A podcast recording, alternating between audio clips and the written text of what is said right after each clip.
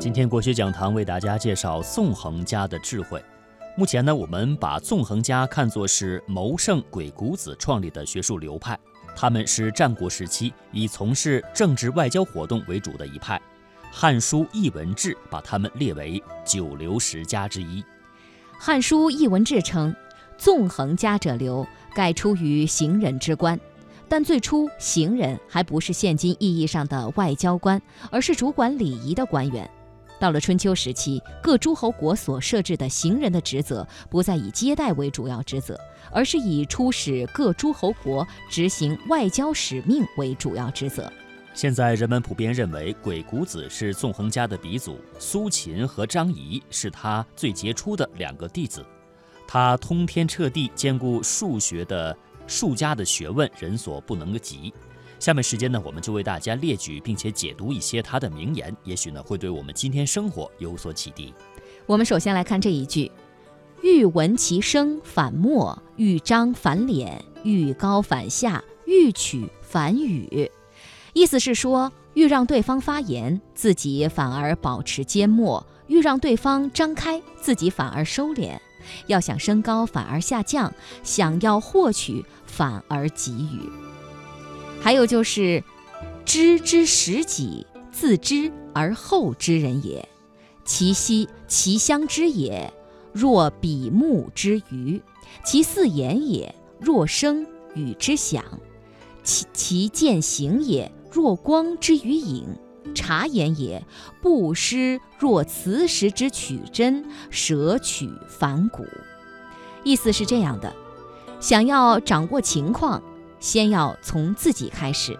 只有了解了自己，然后才能了解别人。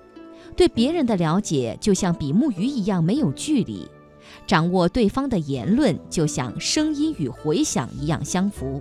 明了对方的情形，就像光和影子一样不走样；侦查对方的言辞，不失为如同用磁石来取针，用舌头来取焦骨上的肉一样，万无一失。还有就是未见行远以道之，既见行方以示之，进退左右以示思之。意思是这样的：对于还未成气候的人，要以天道导之，培养其大的思维，宏观地把握事物。当其有所成时，便应该让其务实，踏踏实实做人做事。只有这样，才能真正的有所成。还有这样的一句话：立事而治事，必先察同义之党。别是非之语，见内外之词，知有无之术，决安危之计，定亲疏之事，然后乃全量之。意思是，想要处理某一件事，必须先制造一种事态，创立一种环境，以给这件事造成一种不可逆转的外部压力，使它按我们的意图朝向我们有利的方向发展。制造这种态势时，必须对周围的环境了如指掌。谁与谁是同党？谁与谁是自己人？人讲的哪些话对我们制造的这种态势有利，哪些不利？别人讲的哪些话是真心帮我们的，哪些话是坑害我们的？哪些是制造态势时可以利用的有利条件？哪些是等件？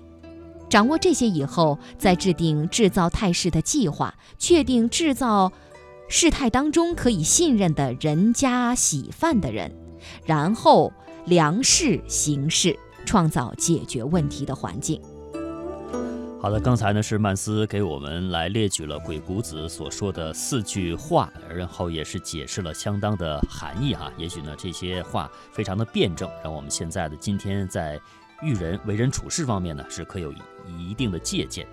我们国家战国时期纵横家们的智慧被后世学习，并且升华成为辩论、外交等智慧，不仅在世界范围内受到重视，而且已经从单纯的外交领域走向了更为广泛的社会各领域。那么它产生的背景以及张仪、苏秦等人又是如何运用他们的智慧的呢？下面请听中华文化探源回望先秦的专题片段。Security Council resolutions and the September 19th, 2005 joint statement. North Korea has the obligation to abandon all nuclear 这样的场景大家并不陌生。联合国大会一般性辩论，外交家们在这里唇枪舌剑，各领风骚，用卓越超群的口才达到预期的目的。当代在外交、谈判、公关活动当中十分常见，而在古代就已经有了以杰出的辩才劝说别人接受自己主张的人，叫说客。以纵横家为代表的说客群体在战国集中涌现，也为后世留下了诸多可以评说的话题。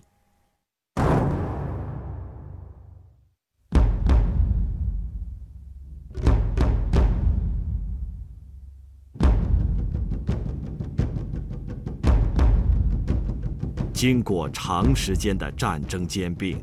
到了战国中期，形成了七个实力强大的诸侯国：秦、齐、楚、燕、韩、魏、赵。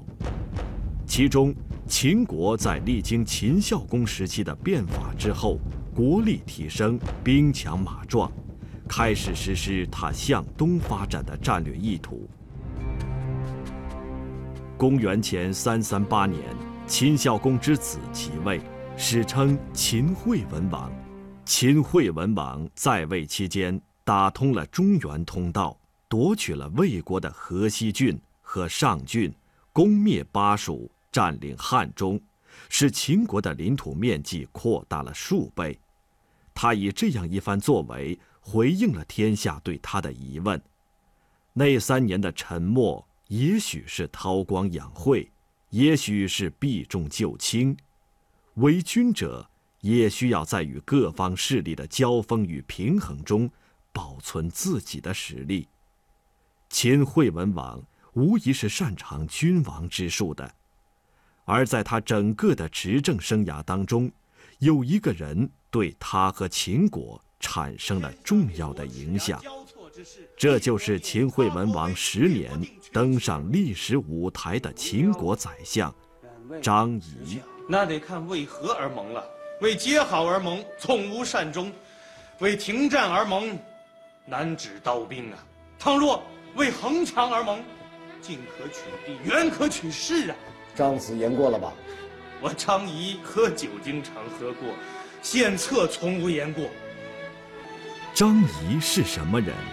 如果给他身上贴标签的话，大致会有这样几个。战国时著名纵横家、著名政治家，秦惠文王时名相。从公元前三二八年开始，张仪运用纵横之术，游说于魏、楚、韩等国之间，利用各个诸侯国之间的矛盾，或为秦国拉拢，使其归附于秦国。或拆散其他诸侯国联盟，使其力量削弱。在整个秦惠文王时期，他不仅使秦国在外交上连连取得胜利，而且帮助秦国开拓了疆土，为秦国的强大和以后统一中国立下了汗马功劳。秦惠文王念张仪功劳卓著，封他为武信君。有人说，人的所有器官最具攻击性与杀伤力的，不是尖牙，不是拳脚，而是舌头。世界上最让人提心吊胆的，不是刀剑，不是枪弹，也是舌头。对于纵横家来说，就是要将口舌之功发挥得淋漓尽致，无以复加。西北师范大学文史学院教授。甘肃省先秦文学与文化研究中心主任赵奎夫：纵横家他们的注意力，主要在怎么样能够游说成功，说话的技巧、策略、步骤，怎么能使自己的政治目的达到。纵横家最早的注意到了人的心理，有些国君，他明明想这样的，如果你给他明明白白的这么说，他就变脸，认为呢。丢了他的人，或者把他的那个阴谋暴露出来了，你还得采取另外的办法给他说。说了以后呢，他又接受了你的见解，他又不感到丢了人，他也仍然是保持这一个冠冕堂皇的那个样子。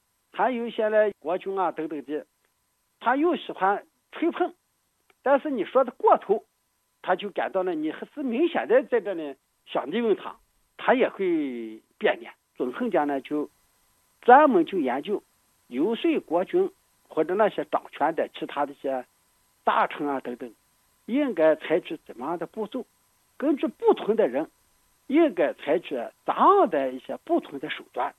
从电视剧《大秦帝国之纵横》中，张仪劝说魏王亲近秦国的一段对话中，或许可以领略一下纵横家的智谋和口才。大王要夺回被秦国所占的便宜，臣一分不差的讨要回来。不过，不能再用当初之方法了。对，不能再用了。那要用什么方法呢？亲秦，盟楚。聚齐，大王，为国亲秦，是为了合力拒敌。对于楚国，我和惠子已经商议好了，即日便可让楚国停战休盟，共同聚齐。休盟停战，说的这么容易？魏国南边现在还有大批的楚军呢，先把楚军让他们退了，怎么退啊？可让使臣复楚啊！魏国答应同楚国合兵伐齐，帮楚国夺回怀泗失守的楚城。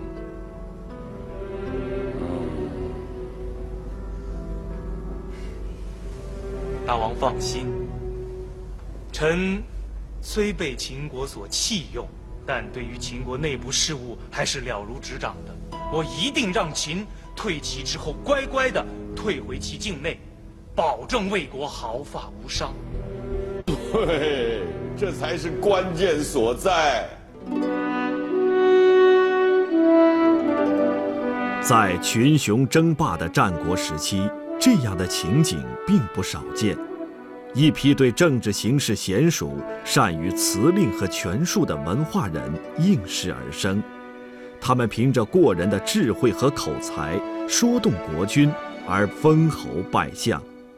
南开大学历史学院教授孙立群：纵横家是在战国战争最激烈的时候，也就战国中期，当时各国呀都有一个生存的这个选择，也就是说，当时为了更好的生存和发展，所以有的时候各个国家的共同利益啊，就使他们联合起来，所以南北的联合。是纵，东西的联合呢是横，比如像苏秦啊、张仪啊啊，他们就各自主张不同的联合方式，所以这种思想啊，适应了当时战国各国的利益。不重清明而重功利的作风，正是战国时代的特点所在。纵横家就是一群实用主义者，也被称为最早的外交人员。北京大学中国古代史研究中心研究员丁一川：各家都强调内政，他强调外事，内外之分。哎，你复国的一套路子，我告诉你强国的另外一套路，就是因为当时天下散掉，分裂啊，各国之间在这打的，而且是生死存亡，你弄不好你就被人灭。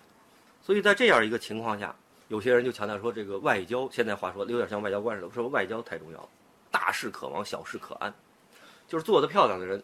你就通过我的这套路子，你可以成王，王天下，望天下。小一点，你起码可以自保，就是安你这国，不叫安天下。西汉司马谈在《论六家要旨》中说：“夫阴阳、儒、墨、明、法、道德，此物为治也。”